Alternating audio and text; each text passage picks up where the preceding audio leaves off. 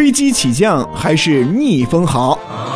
人们经常祝福周围的人一帆风顺，但是对于飞机来说，在起飞和着陆时，最好还是选择逆风。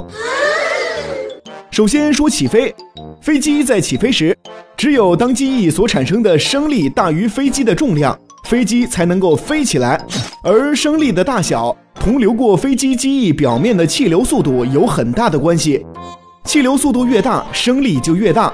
逆风起飞时，流过机翼表面的气流速度就等于飞机滑跑的速度与风速之和。所以说，逆风起飞时，飞机产生的升力比较大，滑跑距离也能相应缩短。然后我们再来说降落，人们都希望飞机相对地面的速度尽量减小。逆风降落可借助阻力来减慢飞机的速度，这样也可以相应缩短着陆时的滑跑距离。